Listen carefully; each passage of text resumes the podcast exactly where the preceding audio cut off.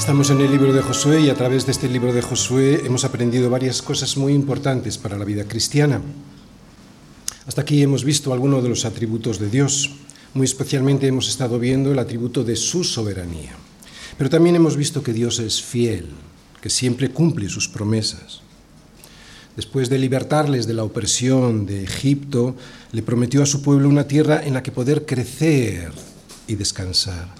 Y estamos viendo ahora el cumplimiento de esa promesa. Acabamos de ver también que Dios es poderoso al abrir las aguas del río Jordán. Y es que de nada valdría que Dios fuera fiel si, al final, Él no puede cumplir las promesas que nos hace. Es que para Dios nada es imposible, Él es todopoderoso. Otro de los atributos que hemos visto en este libro de Josué es el de su misericordia. Vimos la historia de Raab, la historia de una pobre, de una manca, de una coja, de una ciega, de una vulgar prostituta cananea que no tenía derecho a entrar a comer en la casa del padre y que sin embargo fue forzada a sentarse en su mesa para que pudiera cenar con el resto de sus hijos. Menuda misericordia, menuda misericordia que muchos en este mundo desprecian porque el pecado no les deja ver cómo realmente son pobres, mancos, ciegos, cojos, vendidos al pecado, prostitutas.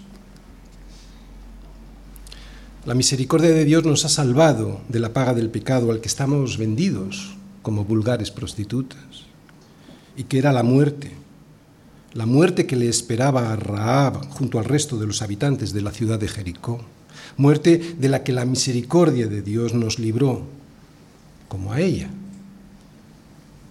Y vimos también cómo Dios es bueno inmensamente bueno. Él, a través de las indicaciones que le daba a Josué, fue dirigiendo a su pueblo primero hacia la libertad y después a esa tierra que tanto anhelaban. Tierra en la que están a punto de entrar. Pero antes de entrar, vamos a ver cómo Dios se, encargue, se encarga de que tomemos las, las medidas necesarias para que no nos olvidemos de quién es Él y de lo que Él ha hecho para que recordemos su fidelidad con nosotros, para que recordemos su poder en nuestras vidas, para que recordemos su misericordia y toda su bondad. Y también para que todos los pueblos, vamos a ver qué es lo que nos pide Josué que hagamos, para que todos los pueblos puedan recordar al vernos el poder de ese Señor. Vamos a leerlo en Josué capítulo 4 versículos del 1 al 24. Cuando toda la gente hubo acabado de pasar el Jordán, Yahvé habló a Josué diciendo, Tomad del pueblo doce hombres, uno de cada tribu, y mandadles diciendo, Tomad de aquí, de en medio del Jordán, del lugar donde están firmes los pies de los sacerdotes, doce piedras, las cuales pasaréis con vosotros y levantadlas en el lugar donde habéis de pasar la noche.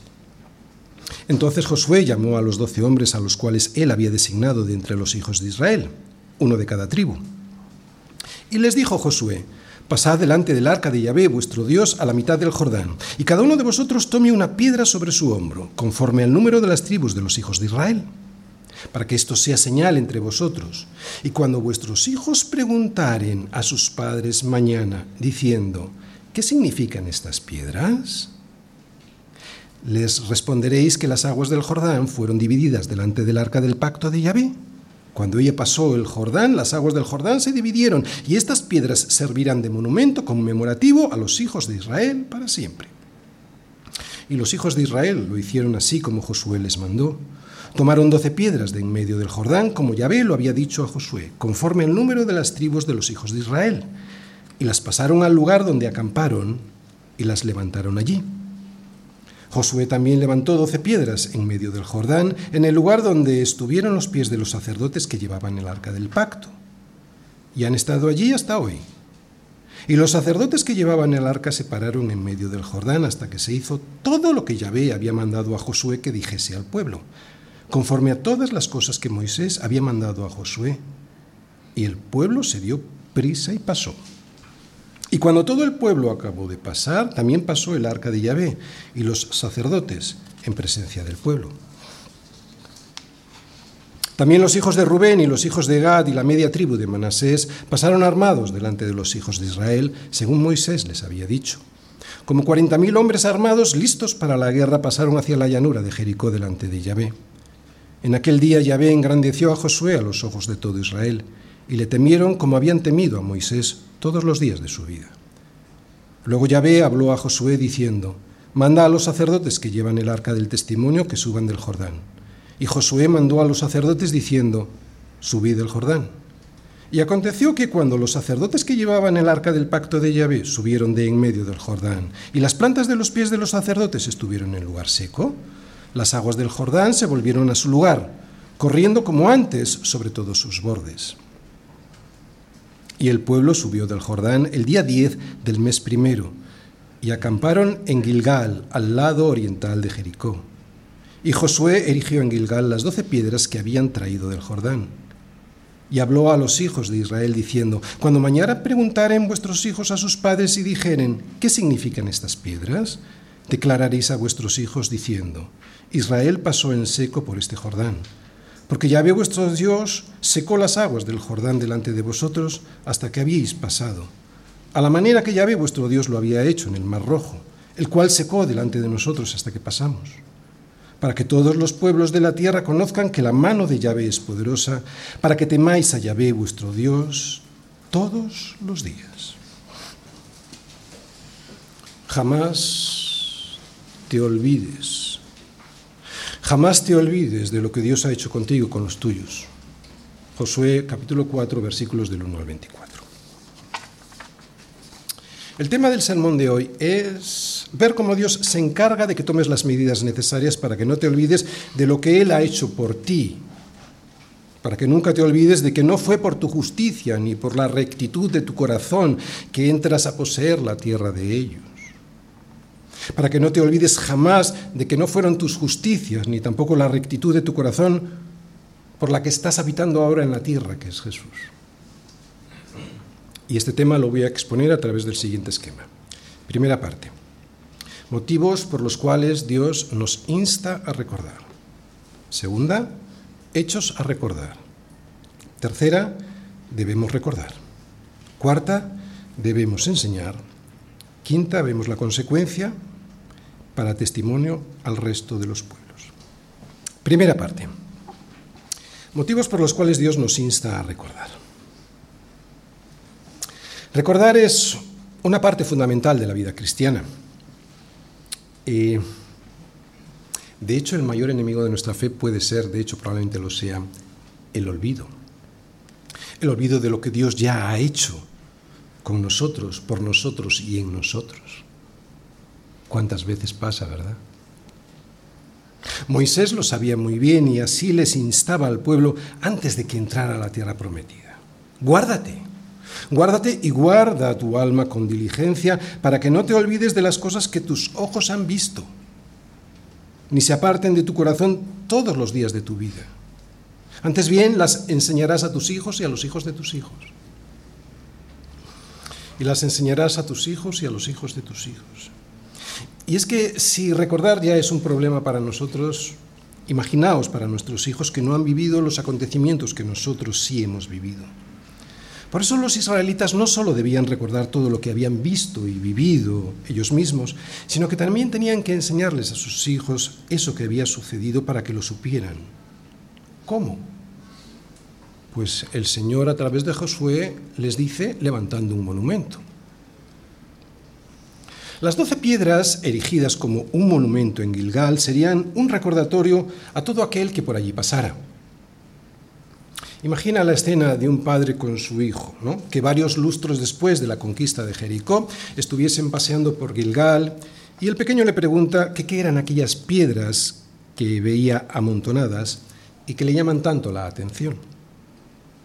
En este momento el padre aprovecha su curiosidad para enseñarle quién era ese increíble Dios de Israel, su enorme poder y su misericordia, esa misericordia que tuvo con Raab y la fidelidad y la bondad que tuvo con ellos fidelidad y bondad a pesar de toda su rebeldía y reiterada desobediencia.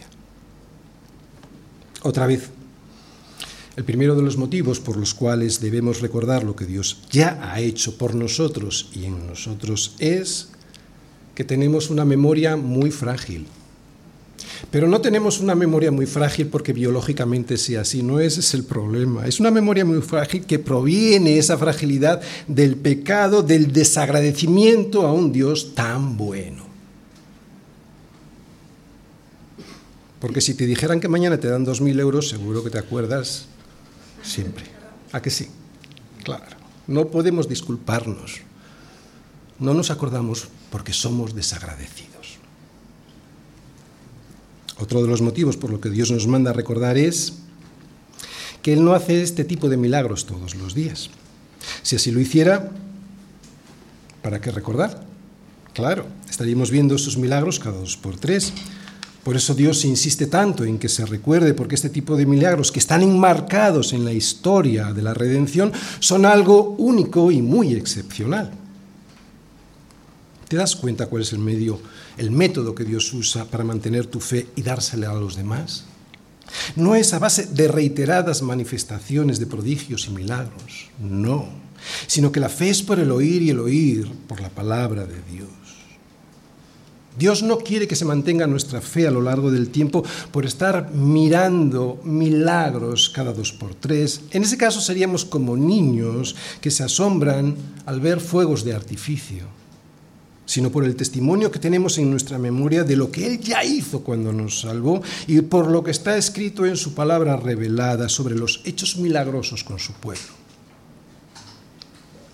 Por eso debemos estar recordando siempre lo que Él ha hecho y por eso debemos enseñar a nuestros hijos lo que sabemos que Él ha hecho en nosotros y todo esto, como hemos leído, para testimonio de la gloria de Dios al resto de los pueblos. Esto que acabo de decir es el esquema que voy a usar para mostrar lo que Dios nos quiere enseñar en este capítulo 4. Primero, nos dice que debemos recordar. ¿Qué más nos dice Josué? Segundo, que debemos enseñar. Y tercero, para que todos los pueblos de la tierra conozcan que la mano de Yahvé es poderosa. Pero antes de entrar en estas tres partes, recordemos los hechos. Segunda parte, los hechos. Dios mandó a través de Josué que los sacerdotes entraran en el río que aún estaba rebosando de agua en sus márgenes, recordáis, esto lo vimos en el capítulo 3, llevando sobre sus hombros el arca del pacto. Y que cuando los sacerdotes tocaron con sus pies el río, las aguas empezaron a descender ya sin tanta fuerza hasta que el río se secó. ¿Recordáis? Esto lo vimos en el capítulo anterior. Y mientras el pueblo pasaba por este cauce ya seco, los sacerdotes se quedaron en medio del río sosteniendo el arca del pacto. Y así estuvieron hasta que hubo pasado el último de los israelitas. Versículos del 1 al 8. Cuando toda la gente hubo acabado de pasar el Jordán, Yahvé habló a Josué diciendo, Tomad del pueblo doce hombres, uno de cada tribu, y mandadles diciendo, Tomad de aquí, de en medio del Jordán, del lugar donde están firmes los pies de los sacerdotes, doce piedras, las cuales pasaréis con vosotros, y levantadlas en el lugar donde habéis de pasar la noche. Entonces Josué llamó a los doce hombres a los cuales él había designado de entre los hijos de Israel, uno de cada tribu, y les dijo Josué, Pasad delante del arca de Yahvé vuestro Dios a la mitad del Jordán, y cada uno de vosotros tome una piedra sobre su hombro, conforme al número de las tribus de los hijos de Israel para que esto sea señal entre vosotros. Y cuando vuestros hijos preguntaran a sus padres mañana diciendo, ¿qué significan estas piedras? Le responderéis que las aguas del Jordán fueron divididas delante del arca del pacto de Yahvé. Cuando ella pasó el Jordán, las aguas del Jordán se dividieron, y estas piedras servirán de monumento conmemorativo a los hijos de Israel para siempre. Y los hijos de Israel lo hicieron como Josué les mandó. Tomaron doce piedras de en medio del Jordán, como Yahvé lo había dicho a Josué, conforme al número de las tribus de los hijos de Israel, y las pasaron al lugar donde acamparon y las levantaron allí. De estos hechos aquí narrados podemos extraer por lo menos dos enseñanzas. ¿De acuerdo? La primera es la obediencia a Dios. Y la segunda es en la que nos vamos a enfocar con más profundidad más adelante en este sermón, y que ya hemos adelantado, que debemos recordar lo que Dios hizo para salvarnos. Pero voy a incidir un poquito en esto de la obediencia que vemos en estos versículos. Al igual que vemos a Josué escuchando a Yahvé, el liderazgo del pueblo de Dios debe estar siempre muy atento a la voz expresada en las Escrituras, a la voz de Dios. Esto lo que significa es que los ancianos de la Iglesia, si quieren servir de verdad al Señor, deben estar permanentemente atentos a lo que el Señor les diga, muy especialmente a través de su palabra. Solo quienes primero han sido, solo quienes primero han sido llamados por Dios para liderar al pueblo. Y segundo, conocen las escrituras sometiéndose a ellas, pueden, tercero, conducir a las ovejas del Señor para que hagan su voluntad. Otra vez. Solo quienes han sido llamados por solo quienes solo quienes han sido llamados por Dios para liderar al pueblo y conocen las escrituras sometiéndose a ellas, pueden tercero, en ese caso ya sí, conducir a las ovejas del Señor para que puedan hacer esas ovejas la voluntad de Dios. Así lo ha diseñado Dios y esa es la función principal del liderazgo en la Iglesia. No podemos liderar si primero no hemos sido llamados por Dios para ello.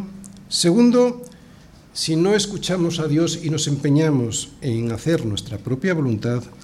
Y tercero, si no somos nosotros los primeros en dar ejemplo. Esto con respecto a la obediencia en el liderazgo. Pero esta obediencia del liderazgo a la voluntad de Dios tiene otra cara de la moneda. Y esa otra cara es la obediencia del pueblo a sus líderes. Los líderes son los primeros en someterse a la voluntad de Dios. Y claro, por esa razón pueden demandar del pueblo obediencia a lo que está establecido por Dios en su palabra, mostrándose ellos mismos como ejemplo. Fijaos, la paciencia para soportar y la doctrina para conducir son los dos elementos en los que un líder, llamado por Dios para serlo, se basa. Por eso, Josué puede y debe ser respetado y obedecido.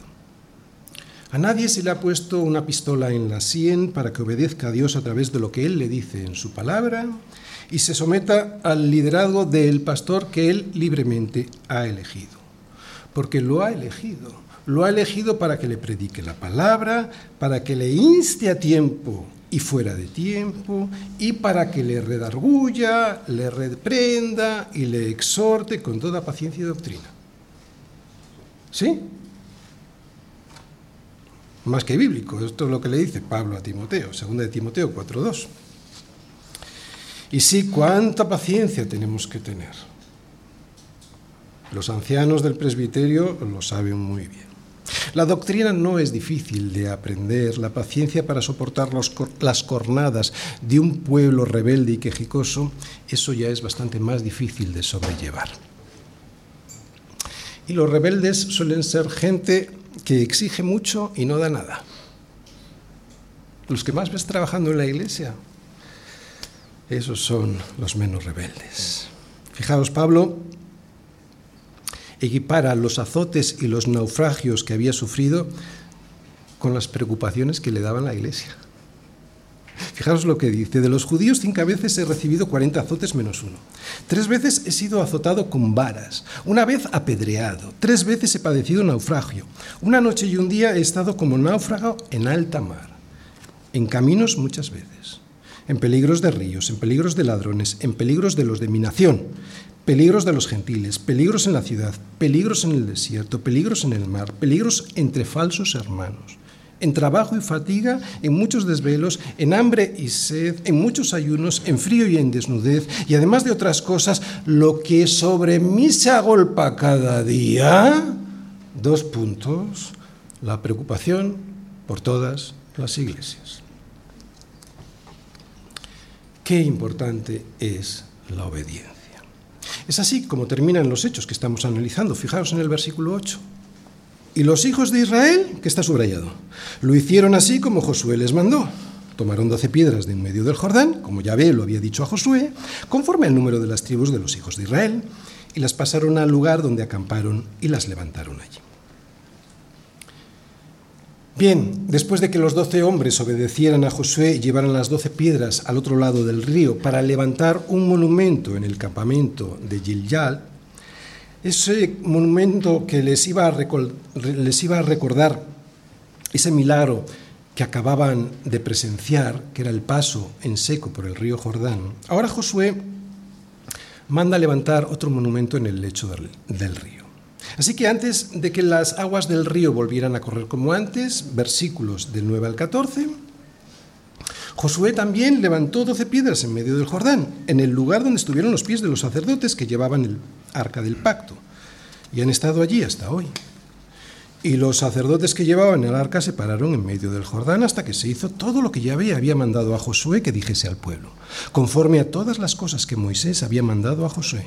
Y el pueblo se dio prisa y pasó. Y cuando todo el pueblo acabó de pasar, también pasó el arca de Yahvé y los sacerdotes en presencia del pueblo. También los hijos de Rubén y los hijos de Gad y la media tribu de Manasés pasaron armados delante de los hijos de Israel, según Moisés les había dicho. ¿Recordáis? Este es el pacto que las dos tribus y medias habían hecho con Moisés, que se quedarían con esas tierras que estaban al este del Jordán, esas que estaban antes de pasar el Jordán, pero que serían ellos los primeros en pasar a pelear para que poseyeran el resto de las tribus las tierras que el Señor les iba a dar al oeste. Versículo 13.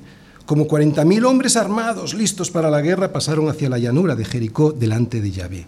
En aquel día Yahvé engrandeció a Josué a los ojos de todo Israel, y le temieron como habían temido a Moisés todos los días de su vida. ¿Os fijáis? Todo este relato es un relato de obediencia, de obediencia a Dios a través de su pastor, del pastor Josué, el pastor que el Señor les había puesto como guía. Pero es un relato que también nos enseña la imperiosa necesidad que tenemos de recordar todo lo que Dios ha hecho para salvarnos. Así que después de que todos pasaron e hicieron el monumento hecho en el río, las aguas, en el cauce del río seco, una vez que hicieron el monumento, las aguas comenzaron a correr nuevamente como antes. Lo vamos a leer versículos del 15 al 20. Luego Yahvé habló a Josué diciendo, manda a los sacerdotes que llevan el arca del testimonio que suban del Jordán. Y Josué mandó a los sacerdotes diciendo, subid del Jordán. Y aconteció que cuando los sacerdotes que llevaban el arca del pacto de Yahvé subieron de en medio del Jordán, y las plantas de los pies de los sacerdotes estuvieron en el lugar seco, las aguas del Jordán se volvieron a su lugar, corriendo como antes sobre todos sus bordes. Y el pueblo subió del Jordán el día 10 del mes primero y acamparon en Gilgal, al lado oriental de Jericó. Y Josué erigió en Gilgal las doce piedras que habían traído del Jordán. Así que Josué, con las otras doce piedras que habían sacado del lecho del río, hizo erigir en Gilgal, que era el campamento donde estaban más o menos a unos dos kilómetros de la ciudad de Jericó, el monumento que le recordara el milagro. Y una vez terminado ese monumento, Josué se dirige al pueblo y les dice, versículos 21 al 24. Y habló a los hijos de Israel diciendo, Cuando mañana preguntaren vuestros hijos a sus padres y dijeren, ¿qué significan estas piedras? Declararéis a vuestros hijos diciendo, Israel pasó en seco por este Jordán, porque Yahvé vuestro Dios secó las aguas del Jordán delante de vosotros hasta que habíais pasado, a la manera que Yahvé vuestro Dios lo había hecho en el Mar Rojo el cual secó delante de nosotros hasta que pasamos, para que todos los pueblos de la tierra conozcan que la mano de Yahvé es poderosa, para que temáis a Yahvé vuestro Dios todos los días. ¿Por qué Dios mandó erigir dos monumentos, uno en el cauce del río Jordán, que luego se quedaría cubierto por las aguas, y otro en la superficie, bien visible, en Gilgal?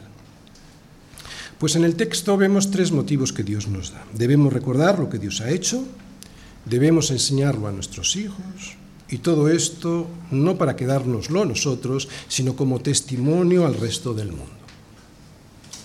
Tercera parte, debemos recordar.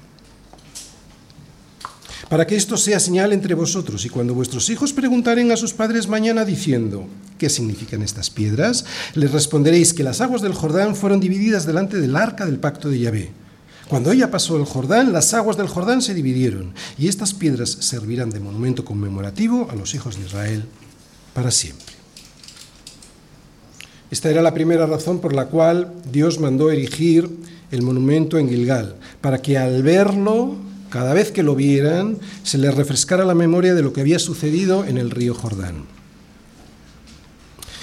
Pero el monumento en el fondo del río ya no está, Y el que se erigió en Gilgal tampoco está. ¿No dijo Dios que esas piedras iban a ser un monumento conmemorativo para siempre? ¿Dónde están ahora esas piedras? Ya no están. ¿No iba a ser para siempre? Esas piedras están aquí, en este relato. Esas piedras siguen aquí en la Biblia. Ese es nuestro monumento eterno y que no perece. El monumento de la victoria es Cristo mismo. Por eso tus ojos han de estar puestos ¿dónde? En las doce piedras de Gilgal. Han de estar puestos en Jesús, el autor y consumador de la fe. Pero atención, tú y yo también somos ese monumento al que todos miran. Tú y yo somos esas piedras que estaban muertas en el fondo del río Jordán, pero que ahora están puestas a la vista de todos en Gilgal. Así que el monumento está aquí y está aquí, en vosotros, las piedras vivas. No ha desaparecido el monumento. Él es el monumento al que tenemos que acercarnos, piedra viva, desechada ciertamente por los hombres, mas por Dios escogida y preciosa. Y nosotros también, como piedras vivas, somos edificados como casa espiritual y sacerdocio santo para ofrecer sacrificios espirituales aceptables a Dios por medio de Jesucristo. Así que de alguna manera nosotros también hemos sido tomados del fondo del Jordán del fondo de la corriente de este mundo que nos ahogaba, una corriente de muerte, y fuimos unidos a Cristo, la piedra viva, y puestos en un nuevo lugar, ¿para qué? Ahora ya tenemos una función diferente a la de antes, para darle la gloria a Dios. Qué lejos, ¿verdad? ¿Y qué nos revelan esas doce piedras a través de las escrituras? ¿Qué debemos mostrar nosotros como esas doce piedras? Bueno, muchas cosas, algunas ya las hemos apuntado antes. Nos dicen que debemos, y la Biblia nos lo recuerda, que debemos recordar, debemos recordar la fidelidad, el poder, la misericordia y la bondad de Dios. Nos recuerdan esas doce piedras que los milagros que leemos en las escrituras ocurrieron de verdad, que son hechos históricos, por eso la Biblia nos da fechas, nos da datos, nos da lugares, nos da batallas, nos dan nombres de reyes que reinaron efectivamente y que los descubrimientos arqueológicos van demostrando día a día. Que lo que leemos no son mitos o leyendas como algunos se empeñan en decir para desacreditar la palabra de Dios y así no tener que obedecerla. Claro, hay que buscar alguna excusa, porque ese es el motivo no obedecerla. La palabra es luz y ellos prefieren que las tinieblas, por eso están condenados, porque la luz vino al mundo y ellos, los hombres, amaron más las tinieblas que la luz. ¿Por qué? Porque sus obras son malas. Y a nadie le gusta que la luz muestre sus obras. Como a nadie le gusta que el médico le diga que tiene cáncer, pero es la única manera de salvarse. Ese es el motivo por el cual desacreditan las escrituras, para no tener que recibir la luz que les avergüenza y porque creen que van a tener libre acceso, que no van a tener que rendir cuentas. Las doce piedras que tenemos en las escrituras nos recuerdan que nuestro Dios es todopoderoso que abre mares para que su pueblo escape de la esclavitud del pecado y que abre ríos para que pueda descansar en la tierra de promisión y de abundancia que es Jesús. Y como estoy diciendo, todos estos milagros que están escritos y descritos en la Biblia están insertados en la historia. A diferencia del resto de relatos religiosos y místicos que podéis leer por ahí de cualquier otra religión, ¿eh? esto se ve claramente, esos relatos se ve claramente que son leyendas, no, hay, no hay, ciudades, no hay, no hay hechos históricos. No, esos son, son, leyendas que no tienen encaje en la historia universal del ser humano. Pero Dios no se esconde. Quiero que tengáis en cuenta y muy claro esto que voy a decir. Él nos ha salvado con hechos, no con mitos, con hechos con hechos poderosos, y están revelados en las escrituras con multitud de detalles que se han podido ir comprobando a lo largo de la historia. Otra vez, detalles como fechas, ciudades, reyes que reinaron en esas ciudades, batallas que se descubre miles de años después que sí que tuvieron lugar. Nuestro Dios es un Dios de hechos, de hechos poderosos.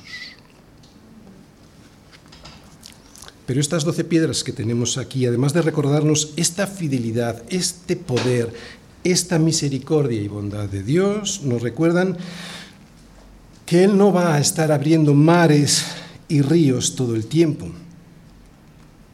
Claro, eso nos lo recuerda también, por eso tenemos el memorial en las escrituras, porque por fe andamos, no por vista. Por eso no ves milagros de este tipo todos los días. Por eso nos manda a recordar estas cosas todos los días. Aquellos que están todo el tiempo provocando o buscando estos milagros de Dios están desobedeciendo a Dios y se empeñan en no ver que la mayoría de estos milagros que ven en la Biblia están relacionados con la historia de la salvación del hombre.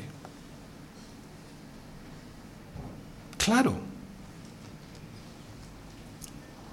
Salvación que se consumó cuando? Con el mayor de los milagros que podemos ver. La venida de Dios mismo en forma de hombre para pagar por tus pecados y por los míos en una cruz, en la cruz del Calvario. Menudo milagro. ¿Necesitas más? ¿De verdad necesitas más milagros? ¿Dios es poderoso para seguir haciendo milagros? ¿Sí o no? Claro que sí. Pero no debemos esperarlos para sostener nuestra fe. Dios sostiene nuestra fe si miramos las doce piedras. La sostiene si tenemos puestos los ojos en Jesús, el autor y consumador de nuestra fe. Qué manía con esperar milagros y milagros, ¿no? Él sostiene nuestra fe si miramos este monumento que es la Biblia y meditamos en, en lo que ella nos dice. Por eso nos dejó este monumento, para que recordemos y porque tenemos la memoria muy frágil. Tan frágil que cuando murió Josué, se levantó después de ellos otra generación que no conocía al Señor ni la obra que él había hecho por Israel. En solo una generación ya se habían olvidado de los poderosos hechos que Dios había hecho pocos años antes. Dejaron al Señor el Dios de sus padres, que los había sacado de la tierra de Egipto y se fueron tras otros dioses, los dioses que estaban en los pueblos de los alrededores, a los cuales adoraron y provocaron a ira al Señor. Y dejaron al Señor y adoraron a Baal y a Astarot. Y se encendió contra Israel el furor del Señor, el cual los entregó en manos de robadores que los despojaron. Es lo que hace muchas veces el Señor con nosotros para que aprendamos. Aún así el Señor levantó jueces que los librasen de mano de los que les despojaban. Y cuando les levantaban jueces, el Señor estaba con el juez y los libraba de la mano de los enemigos todo el tiempo de aquel juez. Porque el Señor era movido a misericordia por sus gemidos a causa de los que los oprimían y afligían. Mas acontecía que al morir el juez, ellos volvían atrás y se corrompían más que sus padres, siguiendo a dioses ajenos para servirles e inclinándose delante de ellos, y no se apartaban de sus obras ni de su obstinado camino. Necesitamos recordar. Necesitamos recordar porque nosotros no somos muy diferentes de aquella generación que siguió a la de Josué. Se les murió el pastor y cada uno empezó a seguir a los dioses que pululaban por los alrededores. Por eso Dios nos dio este monumento que tenemos en nuestras manos, que es la Biblia, para que leyéndola le podamos conocer y ver que es un Dios todopoderoso. ¿Conoces alguna iglesia que se haya olvidado de este monumento de las doce piedras? Yo sí, yo conozco alguna. Ya no son iglesias, son un grupito de personas que se reúnen como un club social. Ya se olvidaron de quién es Dios y de su poder. ¿Por qué? Porque dejaron de mirar. Dejaron de mirar el monumento que Dios nos manda mirar para no olvidar.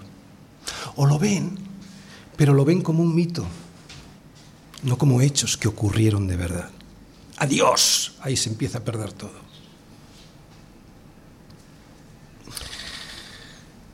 Las doce piedras están para no olvidar quién es Él y para no olvidar quiénes somos nosotros. La iglesia del Señor, cuya cabeza es Cristo. Para no olvidar que fuimos salvados por el Señor mismo, con hechos, no con mitos, con hechos prodigiosos. Mírale a Él todo el día, porque si no estás mirándole a Él todo el día, humillándote ante Él y su poder, dejarás de obedecer a la verdad, la soberbia te conorará y empezarás a seguir dioses ajenos, aunque a ti no te lo parezca. Y por eso yo hoy estoy aquí, para recordarte que mires a las doce piedras que son Jesús y que no te olvides que fue Él quien te abrió el mar rojo y el río Jordán. Estoy aquí para decirte y recordarte que nuestro socorro viene del Señor que hizo los cielos y la tierra. Estoy aquí para recordarte que no dará tu pie al resbaladero ni se dormirá el que te guarda. ¿Por qué?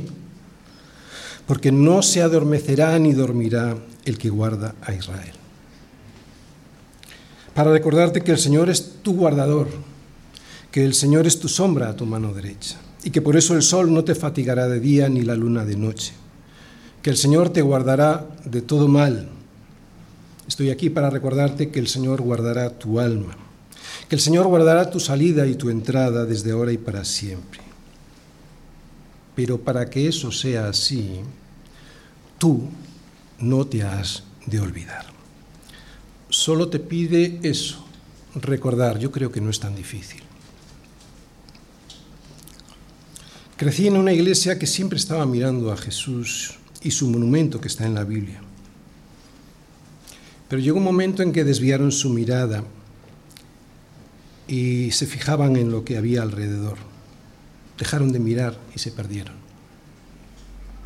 Se creen relevantes e influyentes, pero dejaron su primer amor y ya no tienen el candelero que antes les alumbraba. Se parecen tanto al mundo que ya no se distinguen de él.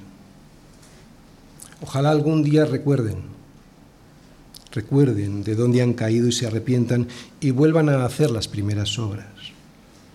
Ojalá algún día recuerden, recuerden lo que está escrito yo lo deseo con toda mi alma. Y es que recordar es el primer motivo de la construcción del monumento de las doce piedras. Por eso debemos enseñar a nuestros hijos a no olvidar versículos del 21 al 23. Debemos enseñar. Y habló a los hijos de Israel diciendo, cuando mañana preguntaren vuestros hijos a sus padres y dijeren, ¿qué significan estas piedras? Declararéis a vuestros hijos diciendo, Israel pasó en seco por este Jordán, porque Yahvé vuestro Dios secó las aguas del Jordán delante de vosotros hasta que habíais pasado, a la manera que Yahvé vuestro Dios lo había hecho en el mar rojo, el cual secó delante de nosotros hasta que pasamos. Así que cuando llegara la siguiente generación, ¿qué tenían que hacer? Debían enseñarle los hechos, los hechos, los hechos que no conocían esos niños de primera mano. Así que el monumento iba a servir a los padres israelitas como excusa para iniciar una conversación con sus hijos sobre quién era Dios. Papá, ¿qué son esas piedras que están ahí? Pues mira, hijo, se pusieron ahí para que no nos olvidemos jamás de la fidelidad de Dios, de su poder y de su gran misericordia y bondad con nosotros. Se pusieron ahí para que jamás nos olvidásemos que fuimos sacados de la esclavitud de Egipto primero, para poder entrar en una tierra de descanso después. Y todo ello por la fidelidad de Dios y por su gran poder. se pusieron ahí para que jamás nos olvidemos que no fue por nuestra justicia ni por la rectitud de corazón que entramos a poseer la tierra de ellos. Hoy recordamos el mayor milagro que se ha producido en este mundo, que es la vida, la muerte y la resurrección de nuestro Señor con la cena del Señor. Muchas veces los pequeños nos miran y nos preguntan qué significa lo que hacemos cuando nos ven tomar el pan y el vino. Y podemos responderles, como le responderían los israelitas a sus hijos cuando veían las doce piedras, que es el recordatorio de lo que hacemos o del, milagro, eh, eh, lo que hacemos es el recordatorio de lo que hizo nuestro Señor Jesús para poder rescatarnos de Egipto primero y pasarnos después a Canaán, la tierra de descanso que es Jesús. Mis hermanos, tenemos que enseñar a nuestros hijos. No esperes que aprendan solos. Tenemos que enseñar a nuestros hijos quién es Dios. Es por eso que tenemos este monumento entre nuestras manos. Tus hijos no van a ver abrirse el mar rojo. Tus hijos no van a ver cómo se abre el río Jordán. Pero tus hijos lo pueden ver a través de la revelación que Dios les ha dejado para que por fe puedan verlo y sentirlo como si hubiesen estado allí. Y todo esto no para que se queden con ellos, sino para testimonio al resto de los pueblos. Quinta parte, esta es la consecuencia de todo lo que ha hecho Dios para el testimonio del resto de los pueblos. Versículo 24, para que todos los pueblos de la tierra conozcan que la mano de Yahvé es poderosa, para que temáis a Yahvé vuestro Dios todos los días. Que vean los demás que Dios nos pasó a Canaán, que vivimos en Cristo Jesús, tierra de descanso en la que el afán y la ansiedad ya no existen. Ese es el propósito que Dios tiene con su iglesia. Puede ser que los demás no lo quieran ver, sí es cierto, pero ese no es nuestro problema. El milagro del paso del Jordán debe producir en los demás asombro y el reconocimiento del poder de Dios un poder que fue capaz de cambiarte por completo. Y si no lo quieren ver, y si ponen excusas para no verlo, ese es su problema. Pero además hay otra consecuencia, y la vemos en este versículo, que ese poder despierte el temor del Señor en ti. Claro, mirar este monumento nos ha de recordar que el principio de la sabiduría es el temor del Señor y que los insensatos desprecian esa sabiduría y esa enseñanza. Y esto debemos recordarlo todos los días, porque todos los días nos olvidamos y por eso nos volvemos insensatos. Por eso todos los días tenemos que mirar a este monumento que tenemos entre nuestras manos, que es la Biblia. Sabéis, la gente no lo va a hacer. La gente no va a mirar este monumento que tiene la revelación que Dios nos ha dado a todos los hombres. Pero pueden mirar a través de, tus vidas, de tu vida transformada, ¿no? Pueden mirar a través de esas piedras vivas que conforman la iglesia, esas piedras vivas que el Señor ha sacado del fondo del Jordán, que somos tú y yo, la iglesia. Porque la misión que Dios nos ha dado no solo es la de anunciar con nuestros labios a Cristo, también es la de vivirle. Hijo, que, más, que esto es bien difícil, ¿verdad? Es más fácil anunciar al Señor que vivir al Señor. Pero no, no solo es anunciar a Cristo, es vivirle. Vivirle con temor, con temor reverente. Tener temor es tener reverencia, obedeciendo sus mandatos y dejando el pecado. Cuando ya no hay temor de Dios, entonces es cuando se abre la puerta al pecado y ya la iglesia pierde todo su propósito. Vosotros sois la sal de la tierra. Pero si la sal se desvaneciere, ¿con qué será salada esta tierra? ¿Verdad? No sirve para nada, sino para ser echada fuera y hollada por los hombres. Así que no te olvides de lo que Dios ha hecho contigo y con los tuyos. Jamás te olvides. Termino.